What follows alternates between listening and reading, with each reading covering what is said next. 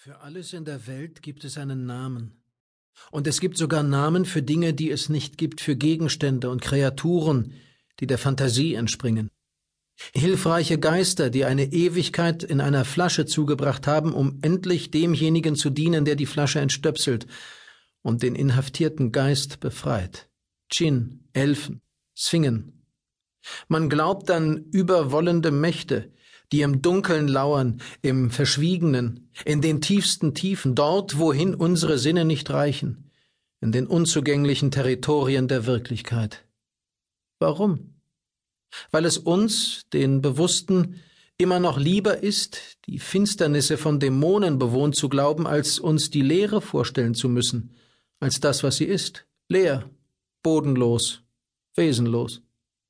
Selbst wenn wir uns Gehenna als den entflammten Schwefelsee denken, als den ewigen Schmerzensfuhl, in dem wir als Unrat verbrennen, verstecken wir in diesem Schreckensbild Hoffnung, dass dort an den Gestaden der höllischen Ozeane der Moloch als Wächter steht, eine Statue aus glühender Bronze, die, wenn sie auch keine Gnade kennt, doch den Schmerz verstehen würde, den wir leiden so dass im furchtbarsten doch ein Trost wäre, nicht allein zu sein in unserer ewigen Qual, nicht allein zu sein, nicht allein.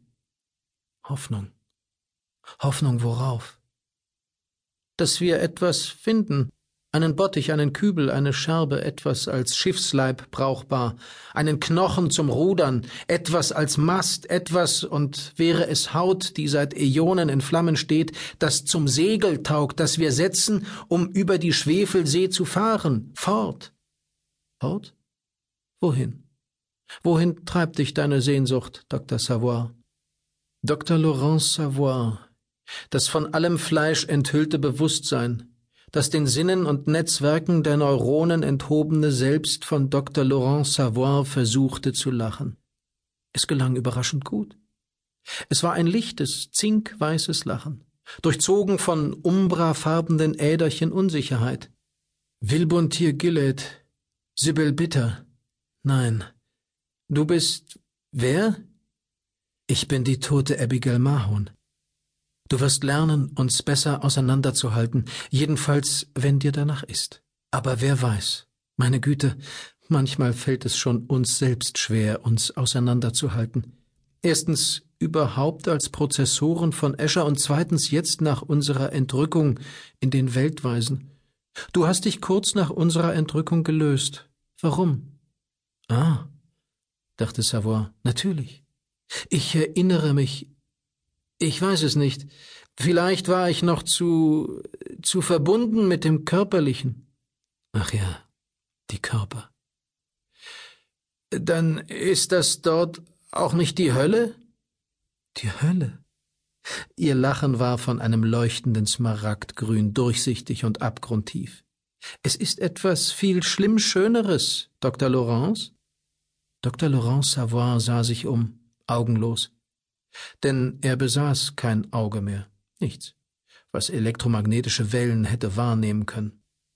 Das, was er sah, wurde ihm nicht durch Licht vermittelt, es bot sich seinem Geist unmittelbar dar mit der Unverhülltheit der Schamlosigkeit eines Tieres, auf obszöne Art offen. Dies sind mehrfach zusammenhängende Räume, raunte es ihm aus den Tiefen seines eigenen Selbst zu, oder? Die da gesprochen hat, ist Wanniger Hoog, dachte Abigail Mahon ihm zu, eine 5D-Arithmetikerin. Ein Schemen glitt aus den Unergründlichkeiten seiner selbst, überflutete ihn, und er sah, begriff den Raum um ihn mit dem Verstand einer anderen Hoogs. Oh, dachte Savoy, witzig. Er erfasste die Geschichte Antanions, des megastellaren Gebildes fixierte in photonischen Strukturen, in Lichtschrift, Licht, das vor vielen Milliarden Jahren in den Ereignishorizont des schwarzen Loches gestürzt war und nun auf ewig um den punktähnlichen Stern kreiste. Vorhänge, Kaskaden, unendlich blau verschobene Gewebe aus Licht, Strahlung, die jeden biologischen Organismus im Augenblick töten würde, wenn Augen hier noch blicken könnten. Savoy verlor sich eine Weile im Lichtteppich der Vergangenheit.